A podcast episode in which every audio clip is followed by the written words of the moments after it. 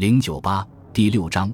中国对同盟国的外交关系第一节，中美中英改定新约一，国民政府的废约努力。太平洋战争爆发后，中国战场的战略地位急骤上升，中国领衔签署联合国家共同宣言，在国际社会的发言权有所增强。从而为中国改变低下的国际地位创造了良好的条件。国民政府为废除不平等条约做了多方面的努力。早在太平洋战争爆发之前，随着美、英等国与日本矛盾日趋尖锐和圆滑态度转向积极，国民政府已经在争取英美经济财政援助的同时，与他们交涉废除不平等条约问题。一九四一年四月。国民党中央训令新任外交部长郭台祺在归国途中赴美交设定立中美平等新约。五月三十一日，郭台祺与美国国务卿赫尔交换函件，美国政府承诺，一次中国境内和平恢复，美国愿与中国政府商谈取消美国在华特权。七月四日，英国政府也召回中国做了类似的表示，尽管中美。中英换文还只是空头支票，但仍对中国的抗战具有鼓舞作用。太平洋战争爆发后，废除中外间不平等条约的条件逐渐成熟。在战争初期，与美、英等国军队在太平洋战场连连失利的情形形成鲜明对比的是，中国军队取得了第三次长沙会战的胜利。这一胜利在国际上引起了强烈反响。使中国的国际形象大大改观。美国陆军参谋长马歇尔、海军部长诺克斯先后来电和发表告中国人民书，庆贺中国军队取得的胜利，称颂这是所有同盟国军队的共同胜利。国际舆论也给予了高度评价。英国《泰晤士报》评论称，长沙大捷是十二月七日以来同盟军唯一决定性之胜利。伦敦《每日电讯报》则称。即此远东阴雾密布中，为长沙上空之云彩雀见光辉夺目。中国军队为世界反法西斯战争做出的重要贡献，为中国废除与列强各国的不平等条约奠定了实力基础。国民政府外交部不失时机，为废除中外间不平等条约做了积极的努力与准备。七月二十六日，外交部拟定了取消其他特权及特种制度办法。和租界租界地及其他特殊区域之收回办法，关于军事规定，取消外国军舰在我沿岸沿海及海港湾江湖中游弋停泊之特权及外国在中国指定地区驻扎军队和警察之特权，废止条约规定中国在本境指定地带不得驻扎军队或设立炮台之限制等，关于势力范围。规定取消条约规定中国不得将某地割让或租给他国之条款，取消外国在某地享有之筑路开矿等特权或优先权，宣布外国间互相协定强制中国某地方为势力范围之条款无效，废止中国在某地不设平行铁路之声明或类似之限制等。关于通商，取消外国在华沿岸贸易及内河航行之特权。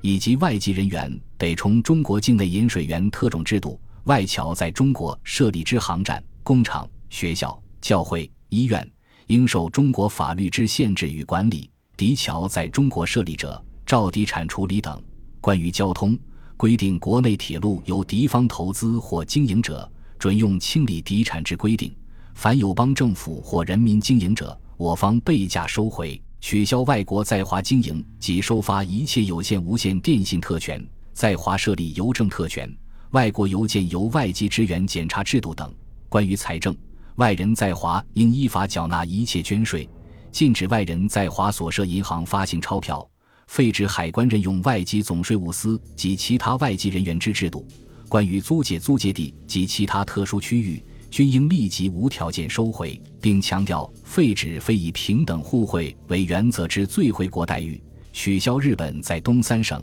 苏联在外蒙、新疆、北满之特权等。这两个文件较为全面地提出了废除中外间不平等条约将涉及的各种问题及中国方面的处理原则，为日后的废约谈判做了重要的准备。中国领衔签署联合国家共同宣言。第三次长沙大捷后，中国战场在世界反法西斯战争中战略地位的上升，以及中国朝野为废除不平等条约所做的外交努力，迫使美、英等国政府将应否同意立即取消与中国的不平等条约提上议事日程。美国外交界存在着两种意见：一派反对立即废除与中国的不平等条约，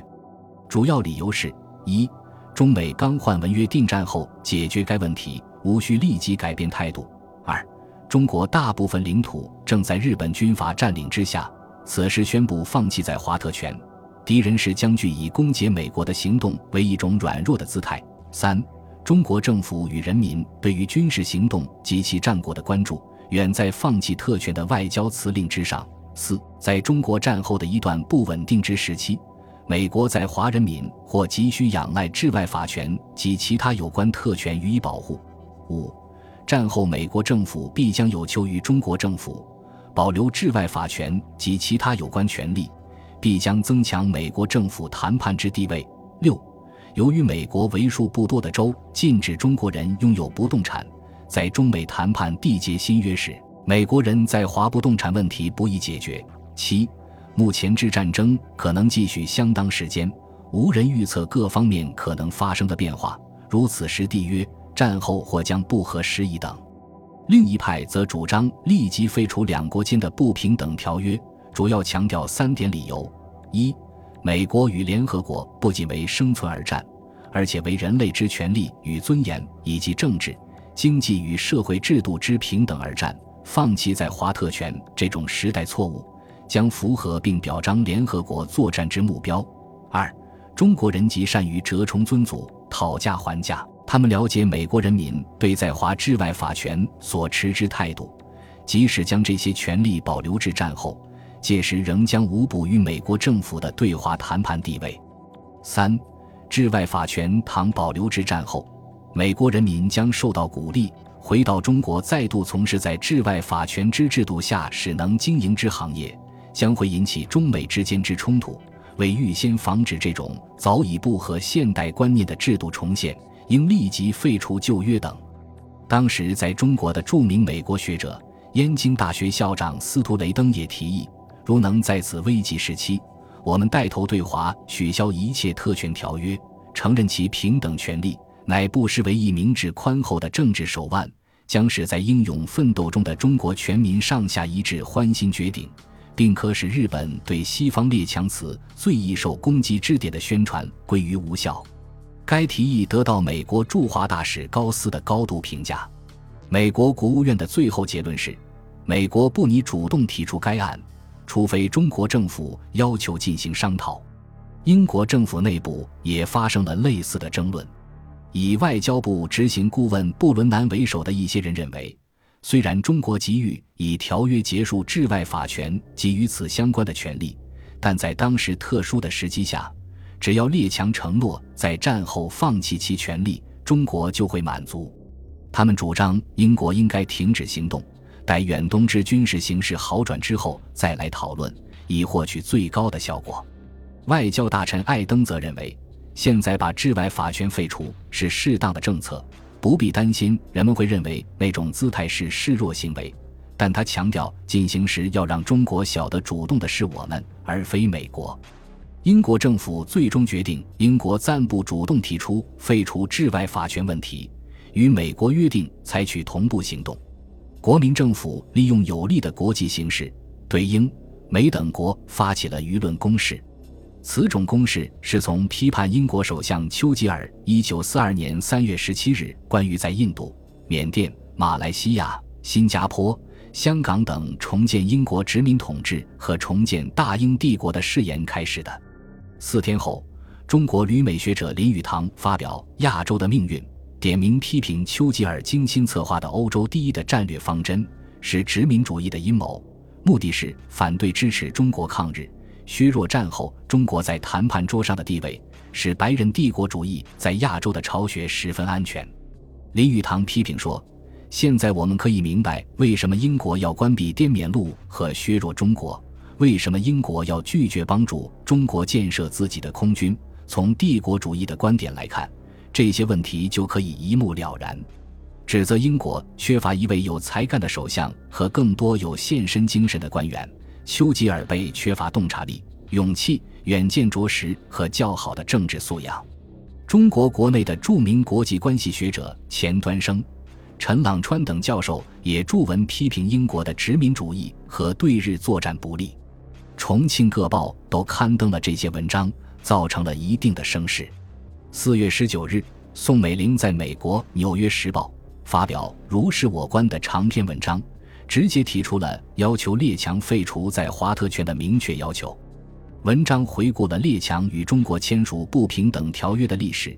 批评列强以枪口相威逼，一次又一次令中国蒙羞受辱，侵犯中国的主权。又指出领事裁判权是一种恶劣的司法制度，呼吁各相关国家尽早废除在华特权。文章批评西方在太平洋战争前对于中国抗战的冷漠，以及对日本侵略的温顺，甚至变相的袒护，使中国人民以难以置信的惊愕之情目睹了西方军队的投降场面。文章颂扬中国人民的坚持抗战，对于世界反法西斯战争做出的重大贡献。《纽约时报》在发表文章时曾冠以“东方第一夫人致西方”的醒目标题。使文章引起国际舆论界的广泛注意。八月二十七日，著名历史学家、行政院政务处长蒋廷福就《中英南京条约》签订一百周年发表公开演讲，呼吁不平等条约应该早取消、完全取消等。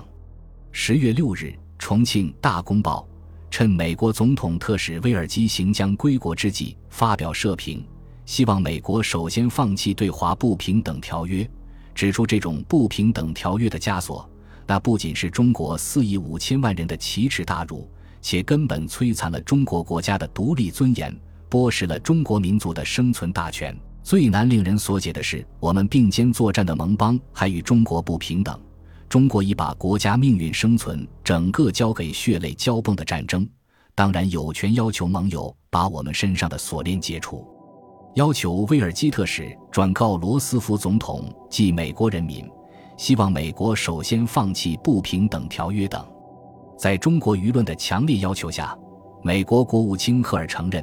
中国政府在废除领事裁判权方面的任何要求都会在美国得到强有力的支持，促使美、英等国与国民政府商议废除列强在华特权的另一重要背景。使西方列强在中国享有的种种特权，以随中日战争的爆发而发生重要变化。由于日军占领了大半个中国，尤其是占领了西方列强权益集中的东南沿海地区，列强已无法在沦陷区行使其特权，在中共领导的敌后抗日根据地实行新民主主义的政治经济制度，列强也不可能在这些地方享有领事裁判权等特权，而在国统区。由于西方列强在华政治经济势力的下降和战争的特殊因素，国民政府也采取了某些措施，收回或者限制列强在华特权的行使，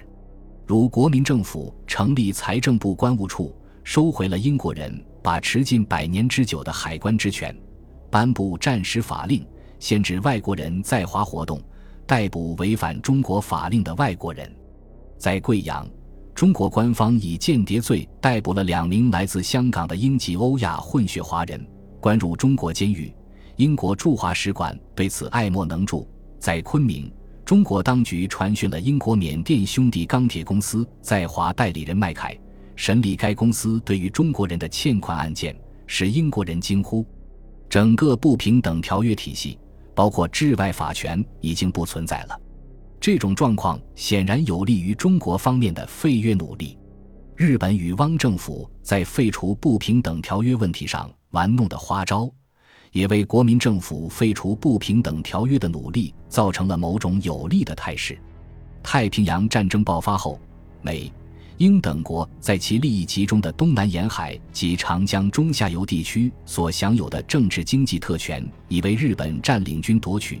原来居住在租界内的美。英人士被日军作为敌侨关进了集中营，其产业也为日本占领军接收，成为其战利品。日本法西斯为了欺骗中国沦陷区的民众，正以亚洲反对英美帝国主义的领袖自居，大肆鼓吹东亚解放、黄色人种革命等烂调，酝酿推行对华新政策，与汪政府实施所谓交换租界和撤废治外法权的闹剧。重庆《大公报》发表社评指出，汪精卫宣传他已将英美驱逐，收回了租界，取消了领事裁判权，废弃了不平等条约。重庆却拥护不平等条约，替帝国主义的特权作战。日本发言人也做着同样的宣传，这种宣传真是恶毒之至。但不平等条约的存在是一种事实。日汪的宣传使中国人民感到莫大的羞愤。我们的盟邦又何吝惜而不给我们为正义而战的中国人解除这种羞愤呢？这从另一侧面对于美。英的对华政策发生了一定的影响。本集播放完毕，感谢您的收听，喜欢请订阅加关注，主页有更多精彩内容。